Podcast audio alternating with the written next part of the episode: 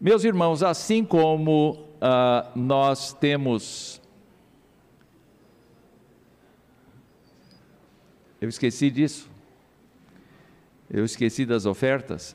No hino, depois do, do sermão, eu espero que os irmãos se arrependam e depositem aí efusivamente né, os dízimos e compromissos.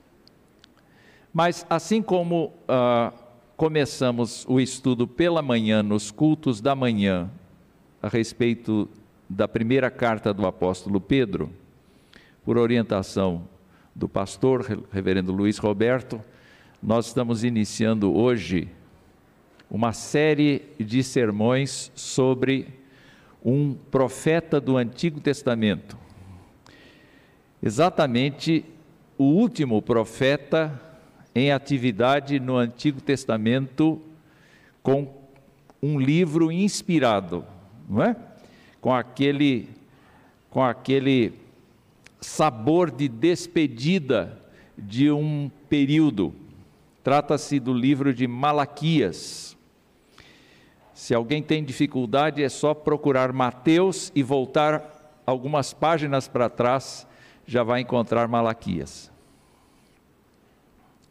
E nós vamos estudar uma série de parágrafos ou perícopes mas hoje me cabe apenas a tarefa de introduzir o livro. E confesso aos irmãos que eu estou cheio de medo, porque o texto diz assim, Malaquias 1:1, sentença pronunciada pelo Senhor contra Israel por meio de Malaquias. Vou repetir, porque o texto é bem extenso, não é? Vou repetir: sentença pronunciada pelo Senhor contra Israel por meio de Malaquias. E nós vamos orar buscando a graça de Deus. Senhor, estamos juntos para honrar o teu nome e também para estudar tua palavra e para buscar nela, ó Deus, orientação segura para a nossa vida cristã. Temos cantado que não há outro Deus, temos cantado e temos lido que o Senhor é nosso amigo, nosso Senhor, nosso Salvador. E agora, olhando para aquele período da história de Israel, nós suplicamos que o Senhor nos abençoe naquilo que vamos meditar. Pedimos que o Senhor abençoe a igreja. Pedimos, ó Deus, que o Senhor abençoe o reverendo Luiz Roberto, lá na congregação de Louveira, neste momento, pregando a tua palavra e ministrando a ceia do Senhor. Pedimos, nosso Pai, que todos nós, por tua graça, vejamos quão bom, quão grandioso, quão maravilhoso é o Senhor. Nós oramos em nome de Jesus. Amém. Antes de entrar no livro propriamente, eu preciso contar para vocês um pouco da história. Malaquias é considerado o último profeta escritor do Antigo Testamento. Nós temos um profeta que foi o último mesmo, que se chama João Batista. Jesus Cristo afirmou que João Batista foi o último profeta do Antigo Testamento, já no tempo dele. Entretanto, Malaquias, nós não sabemos se Malaquias é o nome do profeta ou simplesmente, como diz o capítulo 3, o primeiro versículo, pode ser identificado como meu mensageiro, porque o significado de Malaquias é exatamente esse: meu mensageiro, uma pessoa que foi recrutada por Deus para falar Sua palavra. Naturalmente, as linhas mais tradicionais admitem a ideia de que Malaquias é o nome dele. Entretanto, o que nós observamos no livro todo, que não demora dez minutos para ser lido, ele é, de fato é muito pequeno, só virando uma página a gente já lê ele nunca evoca qualquer coisa a respeito de si mesmo. Ele nem fala como outros profetas falam, desse jeito. Palavra do Senhor dita a Malaquias. Não tem isso no livro. Pelo contrário, o que nós lemos em todo tempo é Deus falando pela boca de Malaquias. Então, todos os diálogos que são mantidos com Israel são mantidos na base do Senhor falando com o povo e Deus interpretando o sentimento do povo. Ninguém fala, ninguém comenta, mas Deus sabe que nos corações das pessoas está uma mensagem que não se cala. Então ele interpreta esta mensagem e, ao, e a partir desta mensagem que ele interpreta do coração das pessoas, ele responde. Então, o livro se constitui em vários diálogos a respeito de vários assuntos que nós vamos tocar no decorrer destes domingos. Mas eu queria ressaltar inicialmente esta palavra que inicia o livro chamada sentença. Por que sentença? Sentença quer dizer oráculo, mas ao mesmo tempo quer dizer carga. Quando Deus coloca uma carga sobre o profeta, com uma mensagem que é uma mensagem judicial, não é uma mensagem uh, de, de conforto como nós gostaríamos de ouvir. É uma mensagem de juízo, é uma mensagem de avaliação, é uma mensagem que mostra, que demonstra as consequências do rumo que o povo toma em relação a Deus. Então, a partir dos próximos dos próximos versículos, dos próximos domingos, é que nós vamos nos encaminhar dentro destas situações que Deus levanta e que Ele mesmo responde. Mas Ele responde basicamente na forma de uma sentença. Deus tem o direito de fazer isto? Tem. E por que tem o direito de fazer isto? Se nós nos recordarmos da história de Israel, nós vamos verificar que o povo, desde o princípio da sua saída do Egito, tinha uma tendência para o desvio. Tinha uma tendência para uma hipocrisia diante de Deus, um esquecimento das dádivas de Deus. E assim, se tornava um povo indolente, um povo rebelde, um povo que foi disciplinado por Deus muitas ocasiões. Muitas ocasiões. E olhe, não faltava da parte de Deus nenhuma demonstração de carinho, não faltava da parte de Deus nenhuma instrução não faltava nada da parte de Deus. Se nós trouxermos para o nosso tempo, não falta nada ao crente para saber o que é que Deus quer da sua vida. Não falta nada. Além disso, além da palavra escrita, há o nosso mestre, que é o Espírito Santo do Senhor, que habita no coração dos crentes. Entretanto, Aquele povo ganhou seus dias de glória quando possuiu a terra prometida e ali viveu por muitos anos debaixo de reis que foram admiravelmente fiéis a Deus, mas também de reis que foram abominavelmente rebeldes a Deus.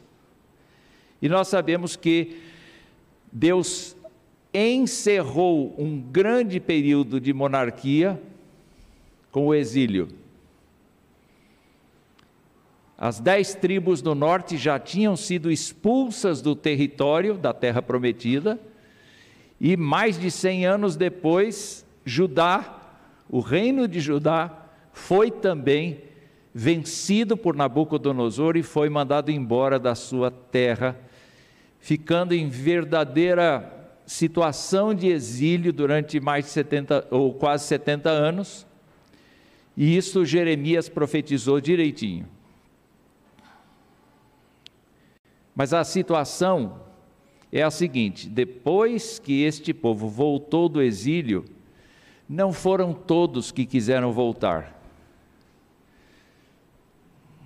É quase como a nossa pandemia, não é?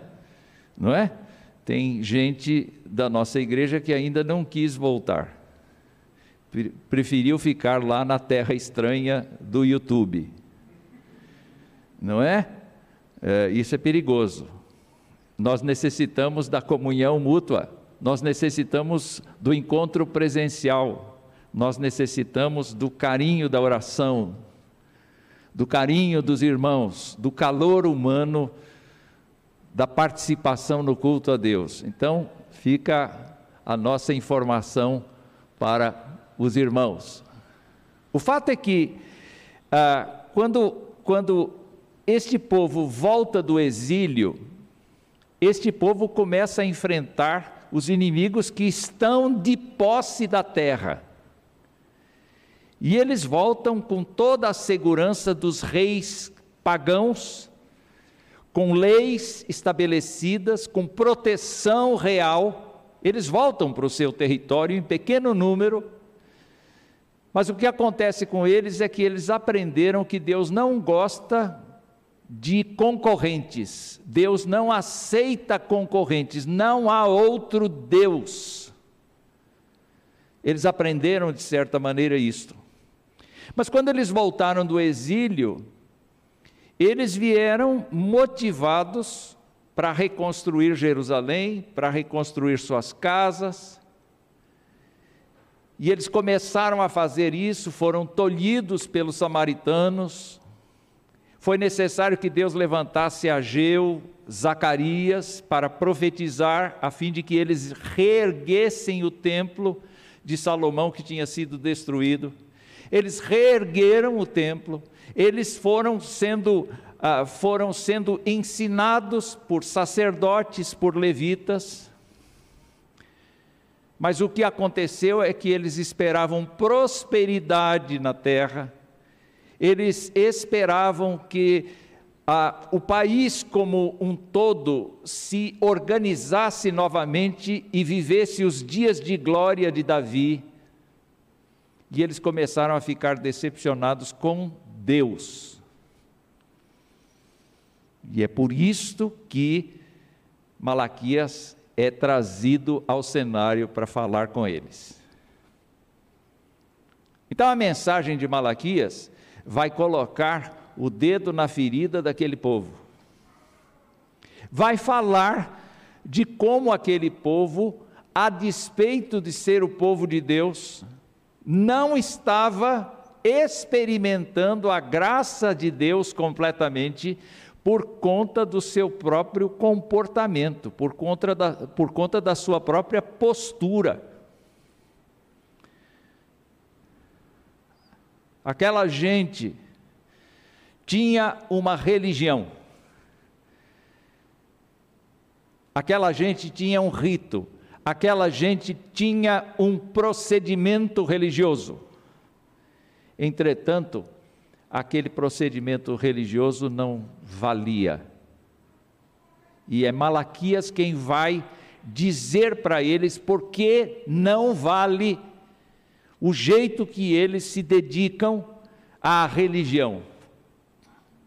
Porque o relacionamento deles com Deus está absolutamente distante eles professam a crença em Jeová ou Yahvé, mas eles não a vivem. Eles não têm relacionamento direto com a palavra do Senhor. É por isso que vem este versículo que diz sentença pronunciada pelo Senhor contra Israel por meio de Malaquias. A tarefa de Malaquias não é nada fácil. Como não é nada fácil nós sermos legítimos pregadores do Evangelho no nosso tempo. Não é fácil a gente ser crente e testemunhar isto. Não é fácil a gente dizer que é criacionista num mundo que debocha do criacionismo. Não é fácil nós dizermos que nós somos a favor dos seres humanos, mas nós somos contrários aos pecados deles. Porque as pessoas vão olhar para nós e achar que nós não somos deste planeta, que nós estamos fora da realidade, crendo num Deus que, se existe, não exerce nenhuma justiça, porque olha a degradação em que está a vida das pessoas. Pois é, Malaquias é o mensageiro do Senhor, e assim como Malaquias é mensageiro do Senhor, a igreja nesses tempos é mensageira do Senhor. Este cântico que nós cantamos por último retrata o que nós acreditamos juntos, mas é necessário que retrate o que nós acreditamos quando estamos separados uns dos outros. Quando Deus decide, então, colocar esta sentença, qual é o parâmetro, qual é o critério que Deus usa para avaliar a Israel? Deus usa a sua lei. Deus usa os seus estatutos, Deus usa os seus mandamentos. Deus usa aquilo que os hebreus conhecem. Deus usa aquelas coisas que os hebreus estudam.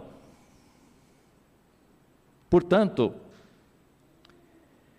nenhum deles pode ser excusável, nenhum deles pode ser, pode alegar ignorância, porque Deus vai julgá-los segundo a sua palavra que foi dita por meio de Moisés.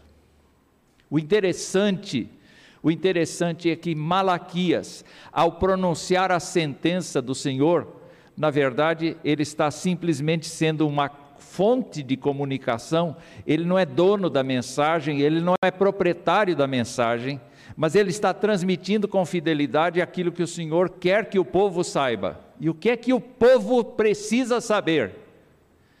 O povo precisa saber que o Deus da aliança continua fiel à Sua palavra, às Suas promessas, e Ele, então, toda vez que interfere na vida das pessoas, Ele faz isso com o objetivo de promover ajustes na vida da pessoa, a fim de que ela se torne semelhante a seu filho.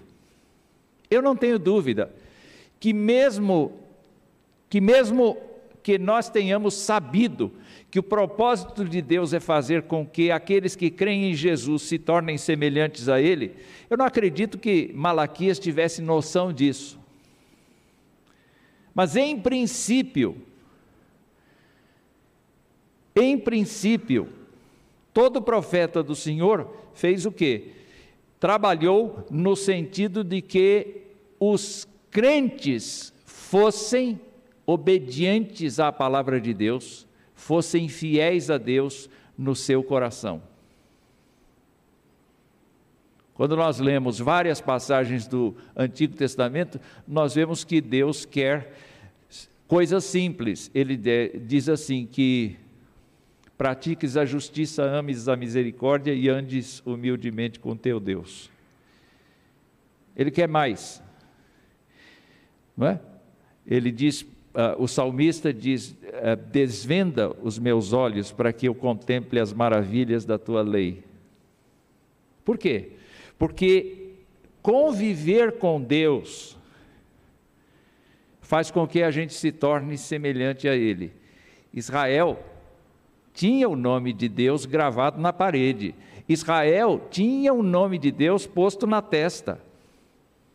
Israel tinha os ritos, tinha os sacrifícios, mas estas coisas foram perdendo o significado, foram perdendo o valor, elas se tornaram em si mesmadas, elas se tornaram inúteis, porque houve um processo de acomodação no coração. Quando Malaquias vai falar com o povo, ele demonstra isso com toda clareza. E nós vamos deixar para os domingos seguintes como é que isso acontece. Mas eu queria lembrar vocês que o Senhor se pautou por Sua palavra para falar com eles.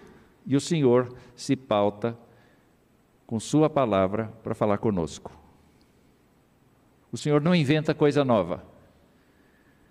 Tudo quanto o Senhor tinha para nos dizer, Ele foi revelando paulatinamente pelas Escrituras.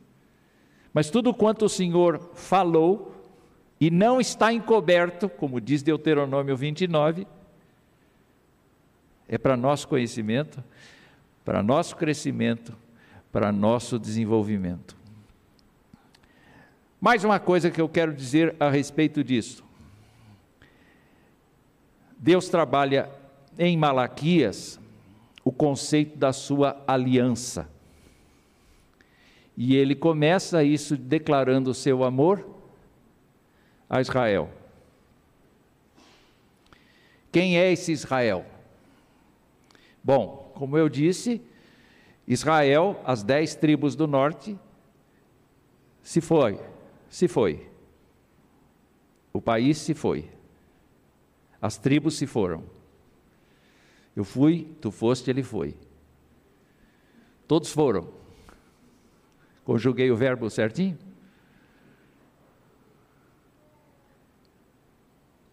Tempos depois, Judá se foi.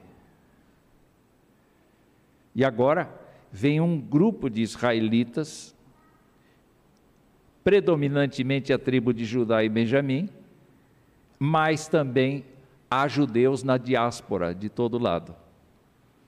E quando Malaquias se dirige a Israel, não está falando apenas da população de Jerusalém, está se, está se referindo a toda e qualquer pessoa que participou da aliança em todo lugar. Com isto, a gente percebe que a mensagem que Malaquias vai nos pregar é uma mensagem universal.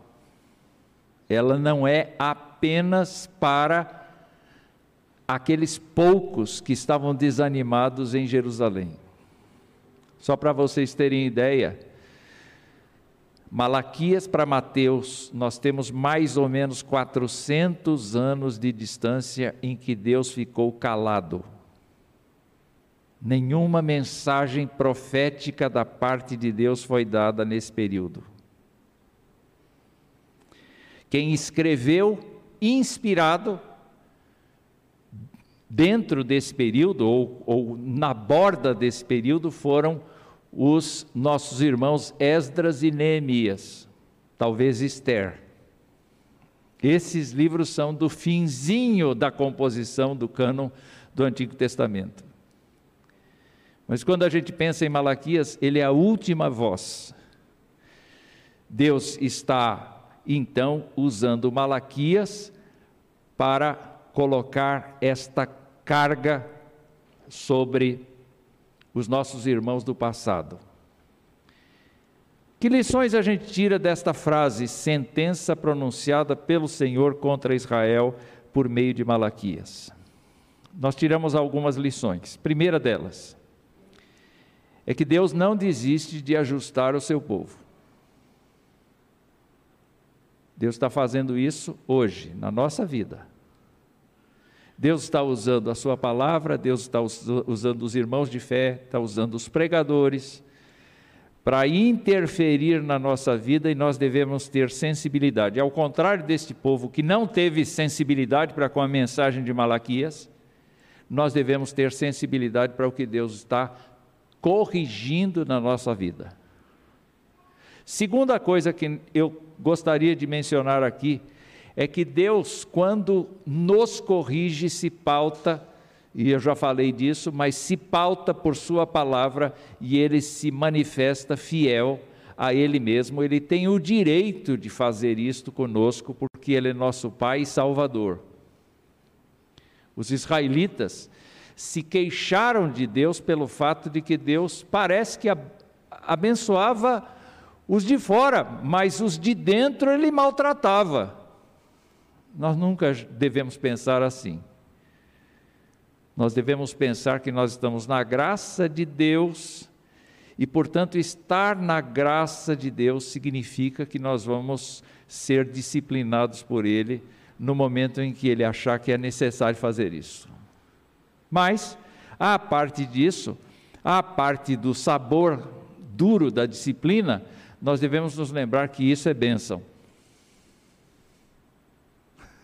Isso é bênção, porque Ele está nos conformando à imagem do Seu Filho. Nós devemos nos lembrar de Hebreus, que nos diz exatamente isso: não desmaies quando o Senhor te disciplina porque ele só faz isso com quem é filho. Se você não é disciplinado pelo Senhor, o, o autor de Hebreus diz, você é bastardo, você não é filho. Quando o apóstolo Paulo disse assim: Senhor, me cura do espinho na carne, Deus disse: Não. Ele disse: Por quê? Porque a graça basta. O meu poder ou o poder se aperfeiçoa na fraqueza. Como é que é? Então eu vou me gloriar pelo fato de ser um incompetente. Porque quando eu sou fraco, quando eu sou frágil, o Senhor é forte. Israel não percebeu isso e nós vamos ver no texto de Malaquias essa característica. Mas nós devemos perceber que o Senhor que se pauta por Sua palavra nos coloca dentro dela, nos encaixa dentro dela, nos comprime contra ela todos os dias. E quanto maior for a sensibilidade da nossa vida, maior mudança vai acontecer no nosso ser, na nossa fé, na nossa confiança, na nossa dependência. A outra lição que eu tiro daqui é que esta carga que foi pronunciada pelo Senhor contra Israel, o seu povo de todas as partes do mundo, foi por intermédio de Malaquias. E eu renovo aqui aquilo que já disse hoje, no sentido de que, uma vez que Jesus nos salvou, nos perdoou os pecados, nos trouxe para o reino do Filho do seu amor, como você orou.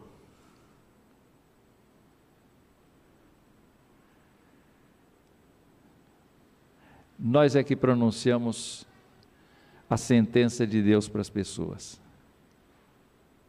Deus não vai utilizar anjos para isso. Deus vai nos utilizar.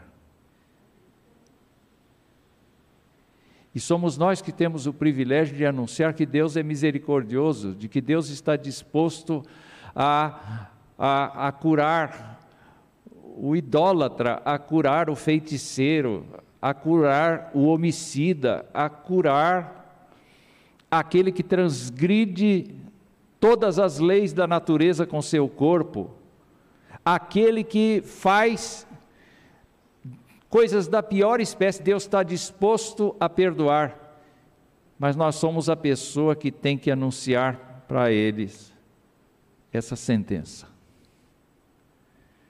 Então, assim como Malaquias foi usado por Deus, abastecido por Deus, nós também somos abastecidos. No Novo Testamento nós temos a compreensão de que nós não andamos por nossas próprias forças. No Novo Testamento nós temos a compreensão de que nós somos guardados, nós somos selados pela presença eterna do Espírito Santo de Deus que nos ensina a palavra para que nós a ministremos a outros. Nós não estamos sozinhos. E nós não precisamos agir nem reagir como aqueles israelitas do passado. Nós podemos ser um povo diferente, um povo abençoado.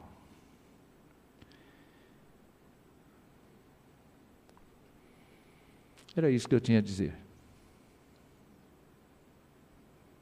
Sentença pronunciada pelo Senhor contra Israel por meio de Malaquias. Que você seja um Malaquias. E que Deus te use para falar às outras pessoas sobre o amor dele, a misericórdia dele, a aliança que ele tem para oferecer. E que Deus te ajude a ser uma pessoa cujas motivações sejam sinceras e o culto seja abençoador.